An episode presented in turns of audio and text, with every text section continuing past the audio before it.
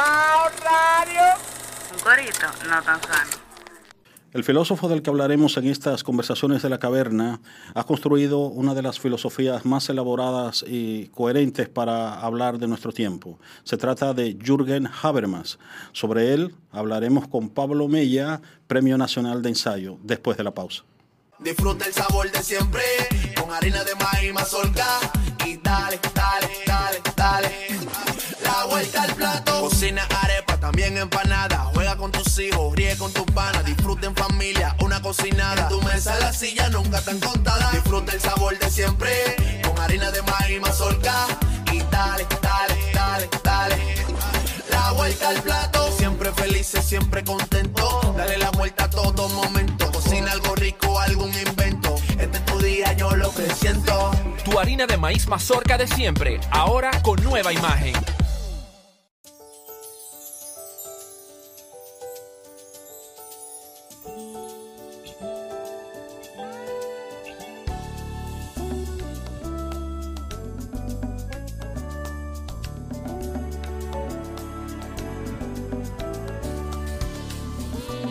Los grandes valores se cultivan desde pequeños, así como el mejor arroz. Arroz La Garza, definitivamente el mejor arroz dominicano. Agua Evian. Renueve tu ser y vive la experiencia única de beber del manantial de la vida y siente cómo tu cuerpo se revitaliza con cada sorbo. Agua Evian. Frescura que te inspira. Opsit contiene un ensayo crítico sobre las guerrillas de 1899 a 1909 en República Dominicana y explora la esencia del poder autoritario en nuestro ecosistema. Lo pueden conseguir en Mamey Librería y el Museo de la Resistencia. Comparte, recuerda darnos tu like y activar la campanita para notificaciones. Bao Media Group presenta Conversaciones de la Caverna, conducido por Leonardo Díaz. Pablo, bienvenido a Conversaciones de la Caverna. Eh, vamos a iniciar con eh, esta filosofía de Habermas, que es bastante amplia, difícil de sintetizar. Eh, digamos que iniciemos con lo que serían, digamos, lo que se ha considerado la teoría crítica. Los orígenes del pensamiento de Habermas está asociado a la Escuela de Frankfurt y a esa famosa teoría crítica. ¿En qué consiste dicha teoría? Bueno, pues primero agradecer esta invitación. Esperemos que en esta caverna salgamos un poquito a la luz, aunque es una pretensión un poquito tradicional, pero con los que somos más tradicionales nos gusta eso de que todavía puede hacerse un poco de luz en medio de la oscuridad, subiendo, ¿no? resbalando por la caverna, como la famosa, el mito de, Platónico. Pues eh, lo primero yo creo que es recordar que la palabra, el nombre de teoría crítica que se le ha aplicado a la Escuela de Frankfurt encuentra sus raíces en, en el pensamiento marxista y básicamente la idea eh, de teoría crítica es un tipo de pensamiento, concretamente en este caso un pensamiento sobre la sociedad, es un pensamiento social, una filosofía social, eh, orientada a la, a la, transformación de la sociedad capitalista, básicamente. Esta sería como la inspiración marxista. Y um, en un texto tradicional, eh, escrito como funda que se considera un, el texto fundador de esta teoría crítica, eh, se debe a Horkheimer, que um, contrapuso teoría crítica, teoría tradicional, releyendo la, tesis 11 de Feuerbach de Marx, ¿no? Eh, los filósofos no han hecho más que, contemplar el mundo, de lo que se trata de transformarlo. Entonces, es como una actualización de esa tesis que, según los que han estudiado más a Marx, pues ese sería los aspectos más propiamente hablando filosóficos de Marx. Esta concepción de para qué está la razón. Entonces, sobre esta base es que se desarrolla la teoría crítica. Eso desde el punto de vista, vamos a decir, como propósito, como especie de toma de posición. Ahora, desde el punto de vista metodológico, lo, que más caracteriza a la teoría crítica es uh, su, su, interdisciplinariedad. Entonces, la teoría crítica uh, fue, fue, mezclando eh, estudios, sobre todo de psicoanálisis, con marxismo, con filosofía de la historia, con una relectura de Hegel, y um, en base a todas esas, vamos a decir, confluencias, Entonces propone, dependiendo de, de los énfasis de sus distintos representantes, pues eh, caminos, ¿no? Para proponer eh, eh, concepciones o comprensiones de la sociedad que ayuden a transformarla. Grosso modo, yo diría que esos son los dos rasgos fundamentales de la teoría crítica. Eh, ¿Cuál sería, digamos, la característica de, esta, de este intento de transformación? ¿no? Tú has dicho, es una teoría que tiene, digamos, una finalidad, una finalidad emancipadora, una, una intención de transformación, pero aunque se mueve, digamos, dentro de un espíritu de carácter marxista, es, representa otra época, eh, ya, no, ya no tiene la visión de aquel sujeto revolucionario de la teoría de Marx, ¿no? que era el proletariado, que estaba llamado a, llevar a cabo esa revolución. ¿De qué manera entiende ahora eh, es- esta teoría el concepto de emancipación o de transformación? Sí, entonces eh, ahí, ahí hay distintos elementos que confluyen. Por un lado está la teoría psicoanalítica, que intenta recuperar una, una concepción del sujeto eh, libre de represión, que es un tema que los distintos miembros de la teoría crítica lo retoman. El mismo Marcuse, Habermas. Mar- Marcuse, Entonces eh, Marcuse fue el más, el más destacado y fue el líder ¿no? de los movimientos juveniles de los años 60. Y la idea es una, una sociedad emancipada contra todo aquello que lo constriñe, etcétera, liberada de todo tabú y tal. Entonces, cada autor, como he dicho, eh, pone como un, un énfasis un poquito mayor en un aspecto o en otro. Entonces es difícil decir, eh, como diría, solamente habría que ir a cada texto y ver el, el- el- el énfasis que pone ¿no? en, en ese carácter emancipatorio. De todas maneras, eh, lo que se podría señalar que lo va a retomar Habermas, que es considerado el segundo, el, el- el representante principal de la segunda, Segunda generación, generación. de la, de la escuela de Frankfurt, es um, la teoría crítica se desarrolla básicamente como una teoría del conocimiento de las ciencias sociales. Entonces la idea es básicamente, eh, el gran fuerte es lo que se llama la crítica al positivismo. Es decir, eh, hay una otra noción que sobre todo es de Adorno, que es la noción de industria cultural, ¿eh? que inclusive influye después en los llamados estudios culturales, ¿no? Es la idea de que el capitalismo ha pasado a una nueva etapa y también eso evoca un poco a Gramsci, etcétera. El dominio ya no se, no se hace a través de, lo- de los medios de producción, sino precisamente por la sociedad de consumo, por la industria cultural, como le, que es un término acuñado precisamente por la Escuela de Frankfurt. Entonces, digamos que el sujeto revolucionario que pensó Marx no existe más.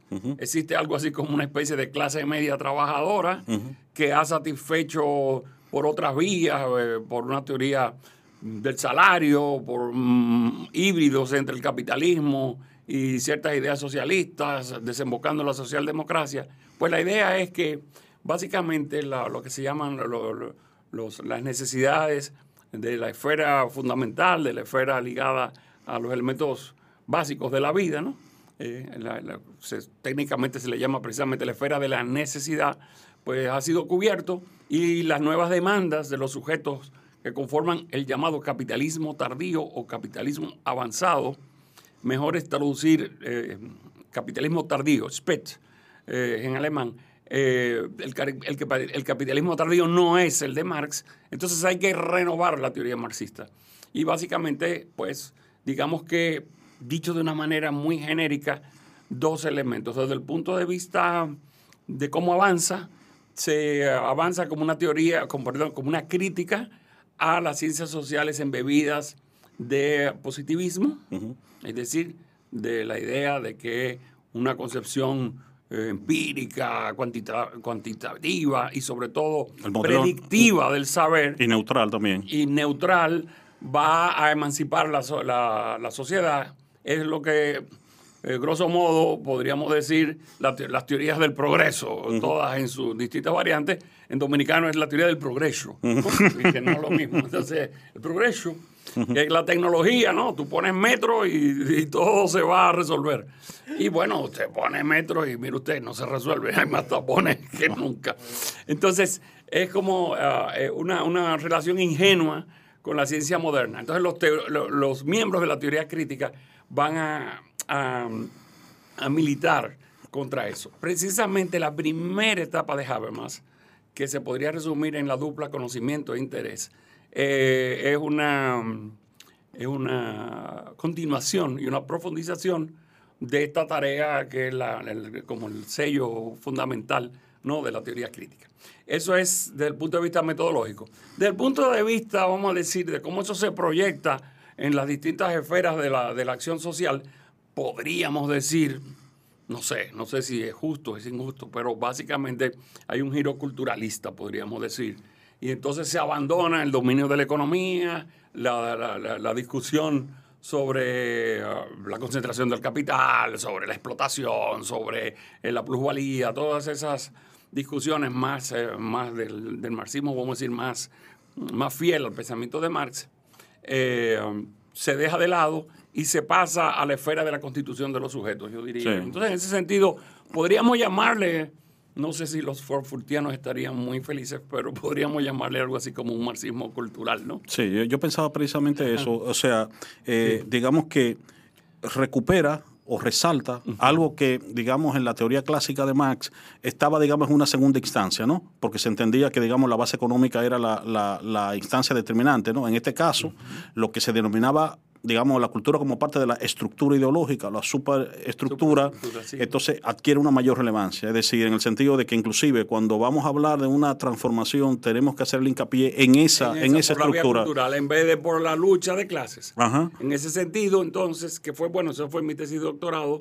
eh, fue precisamente el conflicto social y yo le puse, en el caso de Habermas, eh, yo le llamé que el conflicto de clases fue su- sustituido por lo que yo bauticé el conflicto comunicativo. Yo, le, yo le puse el nombre. ¿Y, y qué sería eso? ¿En qué consiste lo del conflicto comunicativo? Y vamos a vincularlo con lo que es esa tesis de Max, de, de- perdón, esa tesis de Habermas de la acción comunicativa, ¿no? Exactamente, sí. Precisamente de ahí fue que le puse el nombre, de que esos son conflictos comunicativos, porque yo encontré una cita en el al final del segundo volumen de la teoría de la acción comunicativa, que creo que hay un consenso muy general de que esta es la principal obra de Habermas, de, de su gran obra, eh, o sea, obra, obra en el sentido del conjunto de sus escritos. Pues la principal obra, el eje, es la teoría de la acción comunicativa, que son dos volúmenes cada uno de cerca de seis- seis- 700 páginas, 800. Muy denso, muy complejo, de muchos niveles. Pero al final del segundo volumen, Habermas habla de los, de, los nuevos conflictos sociales de, y son básicamente los movimientos sociales típicos de los años 70 y 80 eh, que tienen que ver con lo que después se van a llamar, inspirados en Hegel o retomando a Hegel, las luchas por el reconocimiento. Entonces ya la- las esferas de lucha no se dan en el dominio de la satisfacción de, um, de, lo- de- de las necesidades fi- materiales. básicas, fisiológicas, sino, en, vamos a decir, en, la, en, en las dimensiones que tienen que ver con la autointerpretación, con la identidad, etcétera. Entonces, luchas eh, de los derechos de los negros, luchas feministas, luchas étnicas, etcétera, luchas nacionalistas, luchas regionalistas, son las nuevas eh, luchas. Y ah, lo que Habermas dice es que básicamente lo que se, lo que se bloquea en ese, en ese, en ese tipo de lucha, es decir, que lo, lo que eh, dispara ese tipo de lucha son precisamente bloqueos en lo que él denomina precisamente la acción comunicativa. ¿Y qué- qué- en qué hace- ¿A qué se refiere con eso de bloqueos? no? Eh, no, porque es una cosa muy sencilla, o sea, yo diría en el fondo, o, o hasta donde yo la pude entender, eh, la gente no se entiende.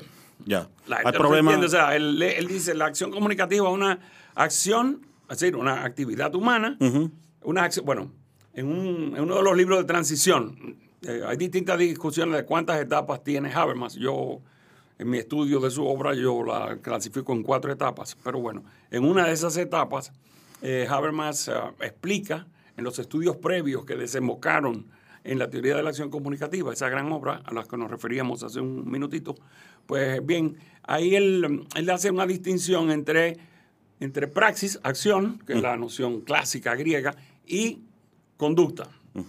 Conducta es lo que eh, se puede observar, es lo, lo que observa una ciencia empírica, mientras que praxis es la conducta sumada a una intencionalidad por parte del sujeto. Ejemplo que él pone, que a mí me gusta mucho y lo uso mucho en clases, es levantar la mano. Veo a una persona que levanta la mano, si yo fuera a hacer una descripción objetiva, es decir, de tipo positivista, yo digo, el brazo lo movió a una velocidad de tanto y lo subió en un ángulo de tanto hasta llegar al nivel, qué sé yo, de, de- de la cabeza. Ajá. Bueno, es una descripción objetiva. Una descripción interpretativa que dice cuál es la intención de la persona que hizo ese movimiento, le dice, está saludando. Entonces, no es lo mismo decir, movió el brazo con un ángulo de 90 grados y zarandeó la mano, que decir, está saludando.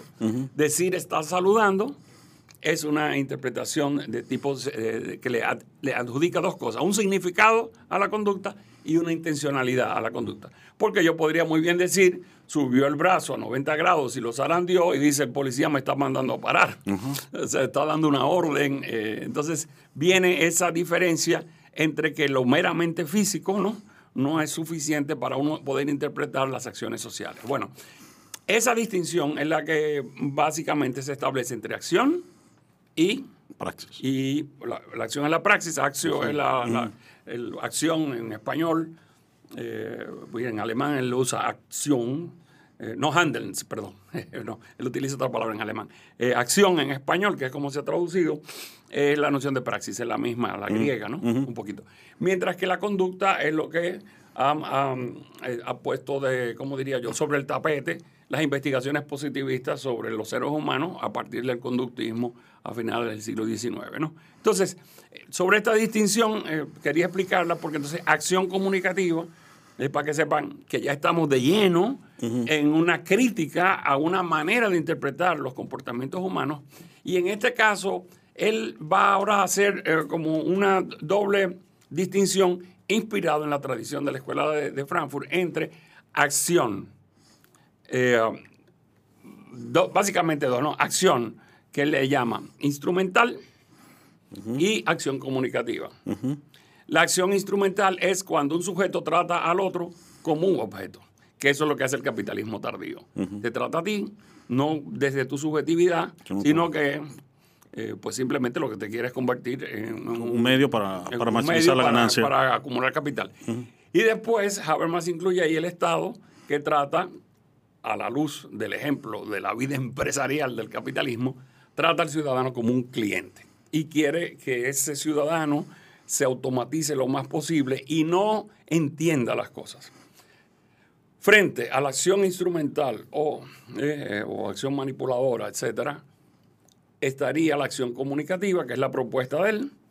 Es una propuesta que se dice normativa, es decir, eh, aunque intenta explicar una, una manera de, um, de, um, de entender la conducta humana, al mismo tiempo es una propuesta. Y a eso se le llama, eh, se suele distinguir en filosofía entre descriptivo y normativo. Lo descriptivo es lo que, lo que está sucediendo tal cual. Y lo normativo es lo que yo te propongo, lo que yo entiendo que es ideal. Entonces, la acción comunicativa es al mismo tiempo descriptiva y normativa. Pero es sobre todo, entiendo yo, normativa. Por eso, sobre esa noción, él después va a montar su ética, que es la tercera etapa, eh, la- perdón, la cuarta etapa, que es su, la llamada ética del El discurso. discurso. Ok. Entonces, la acción comunicativa, él la define como una acción orientada al entendimiento. Y él entiende que la acción comunicativa es la base de la sociedad humana. Y oh, ¿qué ha hecho el capitalismo tardío? Ha simplemente bloqueado, viene la pregunta que tú me hacías, ¿no? Está hecho de, de- de la comunicación entre personas en que hay dos conciencias que están intentando comprenderse y construir algo juntas y ponerse de acuerdo para articular la acción.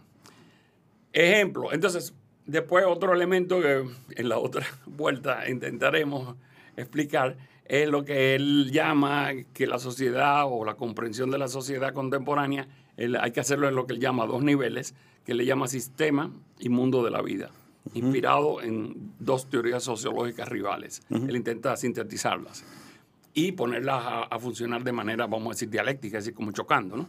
pues, el- eh, pues bien, el- antes de, de- de entrar en esto de sistema y mundo de la vida, voy a poner un ejemplo y después lo retomaremos, pero es para que nos entendamos. Eh, a mí me gusta poner el ejemplo de, de como los que son un chin más viejos, ¿no? Uno iba a un mercado, un mercado como el de Villa Consuelo o el de, todavía el de la, en la Duarte existe, ¿no? Yo me acuerdo, yo chiquito igual de vivía Consuelo. Pues uno, uno va a- a- al, al marchante y uno habla, y lo conoce, eh, le, le dice, pero está buena la yuca, que si yo qué, pero tú me lo puedes dejar más barata y tal. Y entonces se crea todo un mundo de ah, afectivo, de comprensión, de camaradería, Sí, de fidelidad, etcétera, ¿no? Y entonces eso es una acción orientada al entendimiento, diría Habermas. ¿Qué diferencia ahora con las supermodernas eh, tecnologías? Cuando tú vas a un supermercado, hay una fila y ya lo que hay es un código de barra y no hay intercambio verbal. No, está despersonalizada Está totalmente. totalmente despersonalizada y a ti no se te ocurre decirle a la cajera, oye, cajera, tú este conflay me lo puedes dejar más barato, porque ella no tiene la capacidad de manejar eso. Eso fue en automático. Y mientras más rápido va, la, el, el- ¿cómo se llama? La fila de la- de- del supermercado, todo el mundo es más, entre comillas, feliz. Porque yo lo que quiero es salir rápido. Valga esa- ese ejemplito, a mí me parece que esto es- se le puede dar más vueltas, pero a mí me parece interesante. Es decir, a este fenómeno en que para yo verme contigo y coordinar la acción social, que en este caso es comprar y vender productos para, para la alimentación diaria, ¿no? Que es el, el mismo caso en el mercado que en el supermercado. Pues bien, en el segundo caso, en el caso del supermercado, se, ya no hacen falta el- los actos lingüísticos. O sea, yo no necesito hablar con la cajera. Inclusive, si yo le, si la cajera le pregunto cómo está su hijo, o ella me No, comienza a preguntar a mí la- como la que pre- cuántos hijos yo tengo y Está tal. fuera de contexto la pregunta, de hecho, ahí. Ahí, inclusive. eh, No, el que viene atrás, eh, bueno. exact- exactamente. El que viene atrás dice, señores, esto no es un, esto no es un, Sí. un sitio de psicólogo, un confesionario. sí. Eh, rápido, que yo tengo que pagar. Bueno, entonces, este fenómeno de que la sociedad, por la manera en que se ha ido automatizando, entre otras cosas también por la tecnología, ¿eh? Habermas le llama, eh, igual la segunda parte de la teoría de la acción comunicativa, le llama la deslingüistización del mundo de la, de la vida. vida. O sea, de la, de la vida cotidiana, ¿no? Eso sería el mundo de la, el mundo de la vida. ya vamos cayendo en la noción del mundo de la vida. La vida cotidiana, esa vida del día a día, donde se supone que tenemos elementos comunes, que nos entendemos, cada día nos entendemos menos, porque entonces viene la otra palabra, los sistemas que técnicamente se, se- se llaman sistemas autopoyéticos, es decir, sistemas que funcionan por sí mismos, Sí. que, mm, automáticos, Ah, sí. automatizados, ¿no? Sí. Entonces, estos sistemas autopoyéticos, que es la manera parcial, los lumanianos no están muy felices. Hay un sociólogo que es el principal teórico de la teoría de sistemas, que se llama Niklas Luhmann, pues Habermas lo retoma y, a- y se apropia de una cierta manera de la teoría de sistemas y ah, él va a decir, va a tener a Luhmann como el, el- el sociólogo, o sea, un teórico social positivista por excelencia, es decir, que explica toda la, toda la sociedad como un sistema, como dicen, de output y input, o sea, como una especie de máquina que tiene entradas y salidas y tal. Bueno, los lumanianos dicen que Habermas no entendió a Luhmann, pero eso, eso ya es Otra discusión. eh, otra discusión. Entonces, la, la- ¿cómo se llama? La, una vez que dice que hay estos sistemas autopoyéticos, es decir, que, funcionan en, en automático, ya yo no necesito eh, hablar con el otro para organizar la sociedad. Y lo que pasa entonces es precisamente, entonces viene una suerte de, um, de patologías en, en el mundo de la vida que crean problemas de identidad y son los problemas de identidad los que generan los nuevos conflictos sociales. Ok, vamos a hacer una pausa y en breve continuamos entonces con esta temática. Puede dar doctor ahí mismo. A mí estas conversaciones tienen la facultad de que me adormecen. Ah, No, no, no, no, no, no hable así. te Entonces, calma. No, me ca sí, me calma. calma. A un nivel de adormecimiento que yo estoy neutro totalmente. Bueno, pues ya. Todo se mete, no, porque yo no pienso en nada más en lo que están diciendo. No, no, es, No, es verdad. serio que lo dice. Muy me, me, me lleva a un nivel de concentración, a una frecuencia. No negar que son profesores. Muy no, no, no, No, no, no. no, no, porque a mí me pasaba con, con, Con los profesores que te caían bien. no, no, con Leonardo, y Leonardo nunca ha sido mi profesor. Cada vez que él empezaba a hablar de filosofía, yo me adormilaba. Bueno, Y me vamos. ponía en una frecuencia que era, aten- era ponerle atención a, a lo que... Al doctor. Sí. Sí, sí, muy Continuamos en conversaciones de Oye, la... pero sí que tú votas la gente. Está bien, está bien, está bien. Mira. sí Eh, tú llevas Ven. 20, ve- como 21 minutos. Está bien. Así que tú vas a hablar 7 minutos, un chismá con Un chismá, don de acuerdo. chilling, se botan ahí. Doctor, me, me tripean como Va. Al paso. Mira, y recuerda, mientras más tú te alejas del micrófono, más no te oye. Te veo que está haciendo así. Sí. Para hablarle a la cámara. Ok. Tú de ahí le hablas, mira a la cámara. No voltees la cara, mira a la cámara. Eh, continuamos en Conversaciones de la Caverna.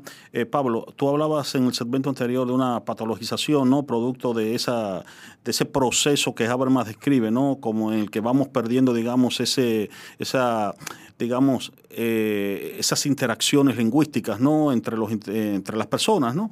Entonces continuamos con esa idea, ¿no? Bueno, pues en ese sentido, mm, simplemente yo entiendo que lo que está haciendo Habermas es agarrando la teoría freudiana de los lapsus lingüe, ¿no? Es decir, en, en la, en la terapia psicoanalítica, pues se supone que cuando una persona se tranca eh, al, al- al decir algo o confunde una palabra con otro, con otra, ¿eh? como ahora me acaba de pasar a mí, un lapsus, un lapsus, pues eh, se supone que detrás hay una patología. Digamos que, que yo, hasta donde yo entiendo, lo que ha hecho Habermas es tomar esa intuición y convertirla en teoría social, es decir, en una teoría de la sociedad. Esta es una sociedad básicamente enferma, por así decir. Estamos hablando en términos eh, analógicos, Sí. no estamos hablando y que, que en el mismo sentido que una persona se enferma. Claro. Esta es una sociedad que se ha enfermado y se ha enfermado precisamente, y ahí viene la- una de las palabritas más famosas y más bonitas de Habermas, por la colonización del mundo, de la, vida. Por el sistema. Es decir, los sistemas autopoyéticos que él le llama dinero y poder, así le llama él, el Estado burocrático, claro, tiene en mente, los que han vivido en Europa, tienen en mente la- el Estado hiperburocrático de, um, de, um, de- Europa Central, sobre todo, más Alemania, donde todo está pensado, todo está calculado, tú tienes que pagar los impuestos, está todo reglado, ¿no? Ajá. Y en ese sentido, todo va en automático. Sí, pero aún así, Y- tú notas que en, en América Latina, que no responde, digamos, a ese patrón, hay un impacto de ese proceso también de burocratización y de- muchos de- aspectos después- de automatización. Después yo voy a hacer un chiste con eso, y de acabar la idea y, y vengo inmediatamente sobre esto que estás diciendo. Entonces, el, el sistema, ¿no? Él le, le llama, por un lado le llama el poder, que es el Estado burocrático, y el otro le llama el dinero, que en el fondo es la sociedad de mercado. Sí, él, él- él- él- él- él le llama al, al poder y al dinero, le llama media, en, en latín, en griego, plural, media, medios deslingüistizados. Es decir, yo, yo no necesito hablar contigo para comprar algo, yo simplemente te paso el, la, la- la papeleta, hoy es la tarjeta de crédito, que en tiempos de del 81, que la teoría de la acción comunicativa, él no habla de las tarjetas de crédito, Sí. pero estaría, también. estaría feliz, vamos a decir, o viendo cumplirse toda esta automatización, esta virtualización que estamos teniendo ahora, pues va en la línea de lo que él ha dicho, ¿no? Pues entonces, son medios en los cuales ya yo, para hacer mis ah, operaciones fundamentales y para ser un, vamos a decir, un ser humano funcional dentro de este capitalismo tardío, yo cada vez más necesito menos, cada vez más necesito menos Interactuar, utilizar, interactuar y utilizar eh, la palabra.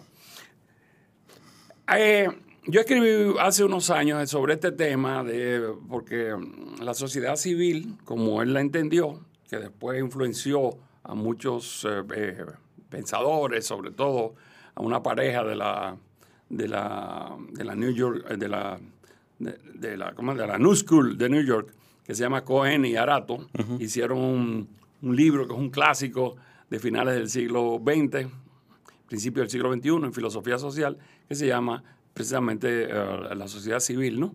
que se estuvo tan de moda, hoy día se habla menos eh, cuando estamos grabando este programa, pero hace unos años la sociedad civil era, era como una especie de la salvación, ¿no? de la, de la, o el canal por excelencia para lograr una justicia social. La sociedad civil, hoy día no, hoy está en descrédito la sociedad civil, diría, yo, ¿no?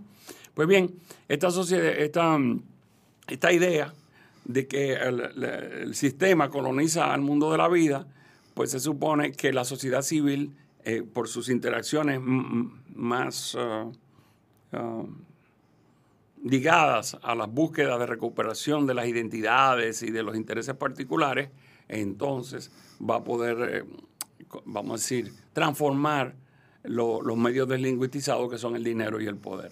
Es un poquito como eh, la idea.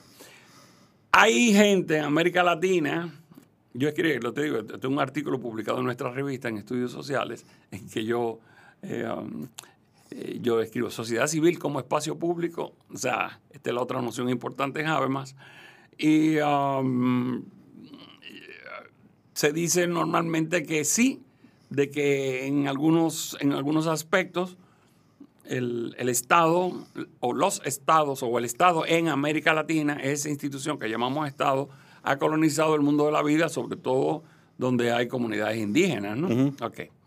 Yo inclusive lo utilicé parcialmente en, en otro texto que tengo sobre, sobre el, el postdesarrollo en- y las políticas sociales en, en- Bolivia y en Ecuador, ¿no? Bueno, pero a mí me gusta decir lo contrario. Es decir, Que aquí precisamente eh, eh, no hay-. Ajá. Aquí el mundo de la vida ha colonizado el sistema.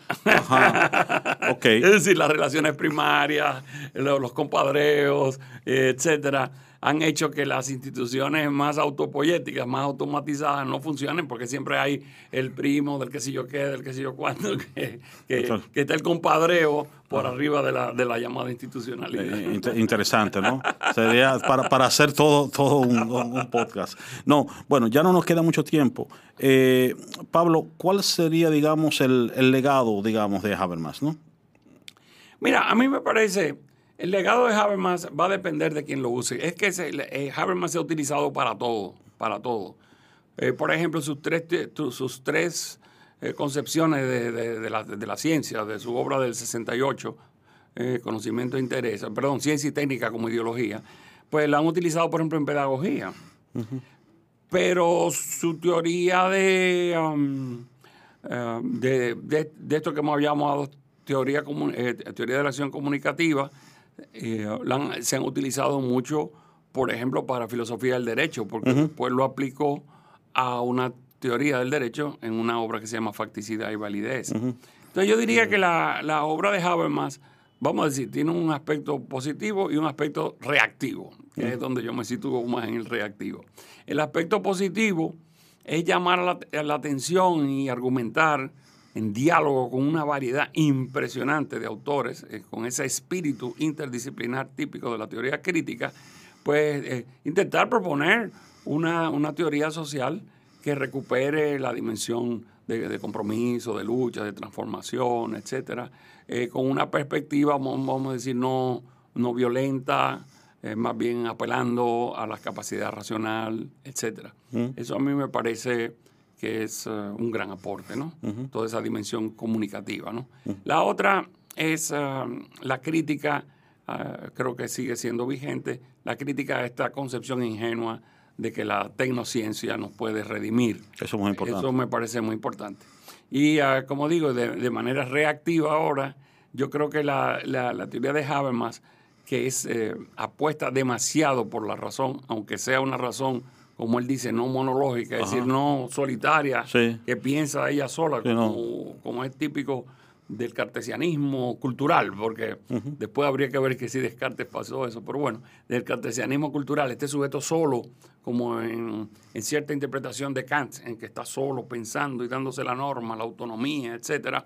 Aquí él le llama a eso un sujeto monológico, él propone un sujeto dialógico que constituye su, su- ser, su identidad, a partir de, un encuentro con el otro y un encuentro dialógico. Eso a mí me parece eh, muy interesante. De todas maneras, reactivamente, él um, sigue siendo demasiado alemán eh, y en ese sentido es poco sensible a, a la interculturalidad. Es decir, aquí hay distintos modos de lograr la comunicación.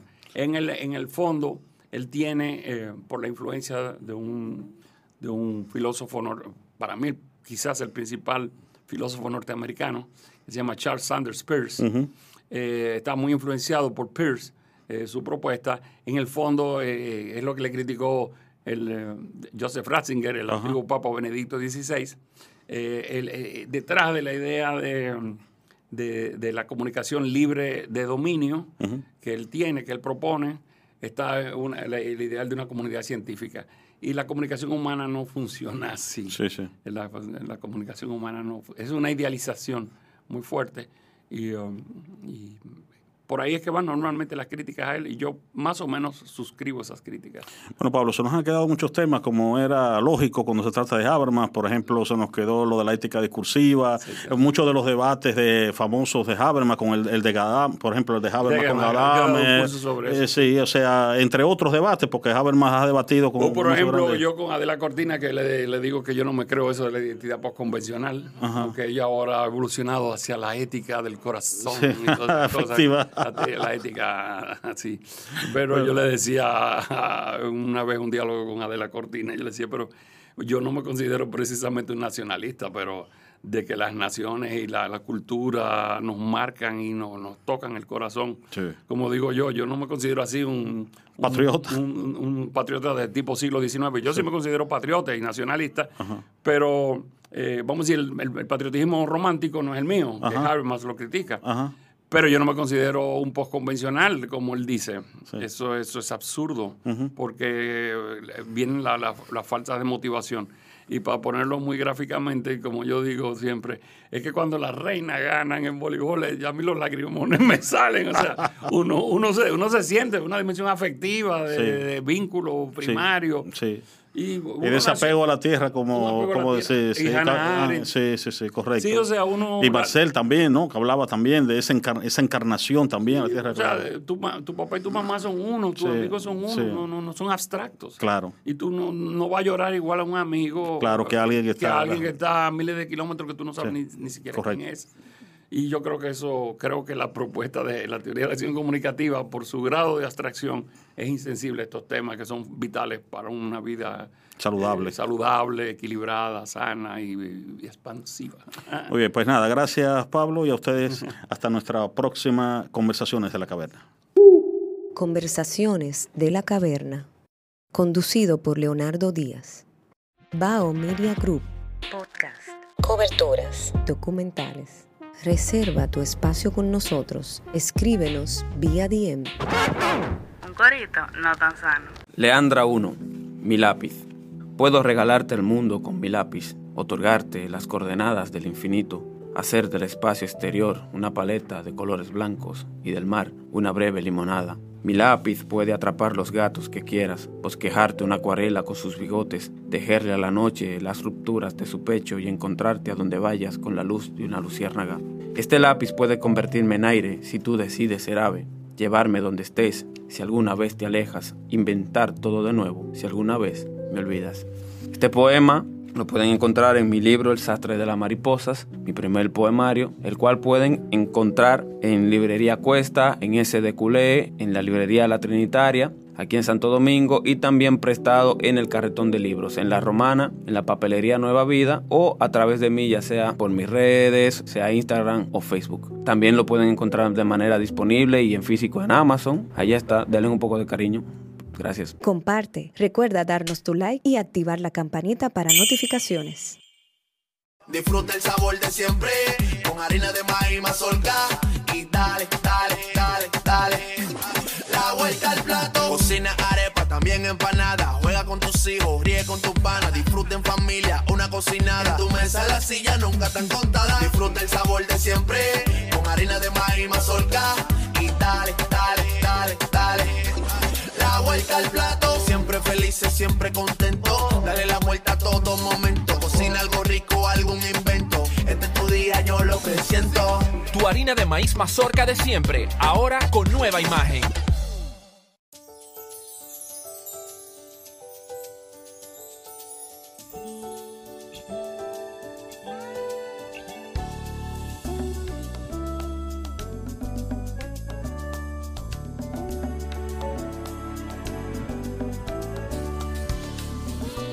Los grandes valores se cultivan desde pequeños, así como el mejor arroz. Arroz La Garza, definitivamente el mejor arroz dominicano. Agua Evian. Renueve tu ser y vive la experiencia única de beber del manantial de la vida y siente cómo tu cuerpo se revitaliza con cada sorbo. Agua Evian. Frescura que te inspira.